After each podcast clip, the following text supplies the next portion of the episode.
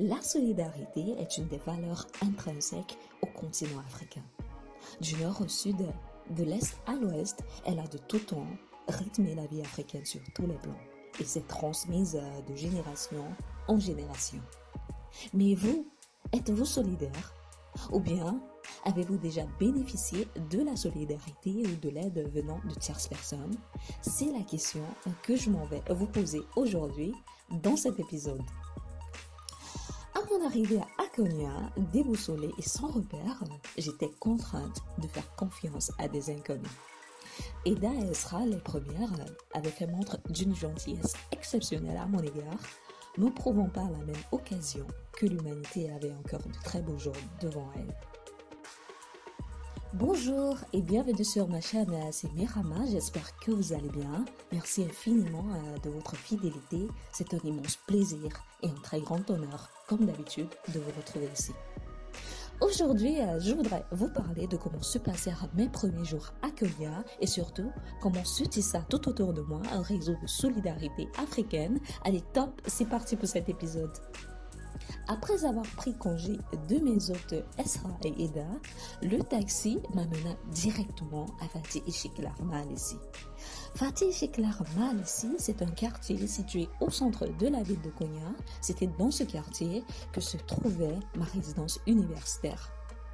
Nihan, la fille contactée par Aida un peu plus tôt, m'y attendait à l'entrée.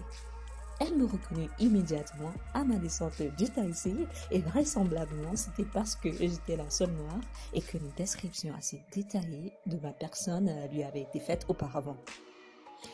Toute souriante, elle s'avança vers moi et me parlait en anglais en me souhaitant la bienvenue.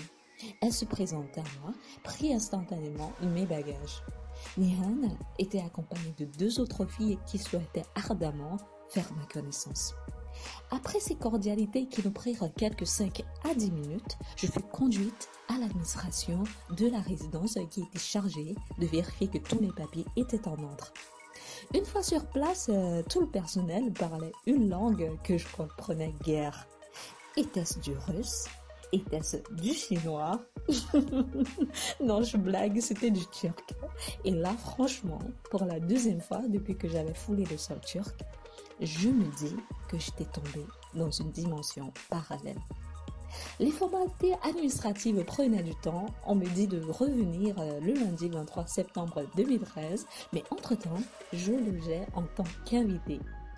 Cela supposait que j'avais pas d'accès à Internet et surtout que je savais pas quoi faire pour joindre ma famille qui devait être en train de s'affoler. J'imaginais déjà la tête de mon père, ne sachant pas où est-ce que se situait sa fille à l'instant. Heureusement, le même soir, euh, l'administration de la résidence m'envoya une Somalienne du nom de Mona derrière.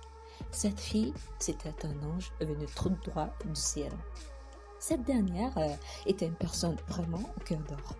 Elle n'hésita pas à me présenter à une Zambienne euh, du nom de Clara et une Soudanaise du nom de Toeba. Et du coup, Dieu merci, je me sentais plus seule du tout. J'avais des personnes euh, originaires euh, du même continent que moi.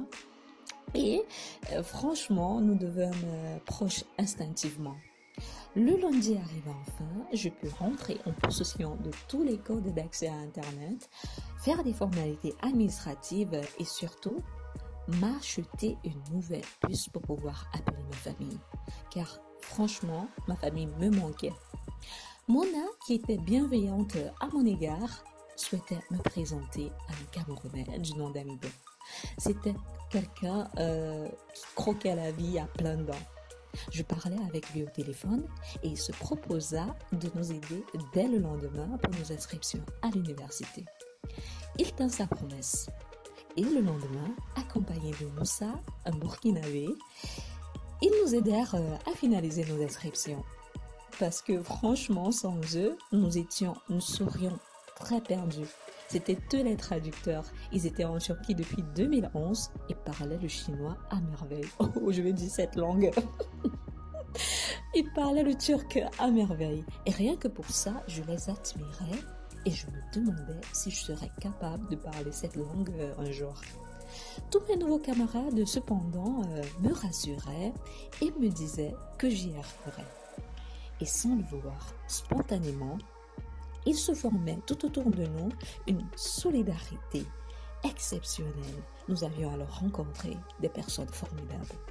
Cette solidarité euh, fut complétée par une libérienne euh, du nom d'Akia et une malienne du nom d'Aminata avec lesquelles nos jours devinrent plus légers.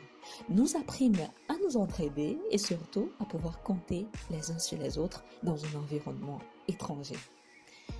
Et vous, quelle est votre expérience de l'étranger? Comment avez-vous trouvé l'attitude des inconnus à votre égard? Était-ce de l'amabilité ou bien de l'hostilité?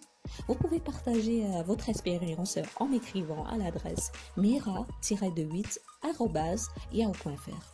Sur ce, je vous donne rendez-vous dans un tout prochain épisode, Inch'Allah. Je vous embrasse, je vous fais de très gros bisous, portez-vous bien et surtout passez un très bon week-end. Bye bye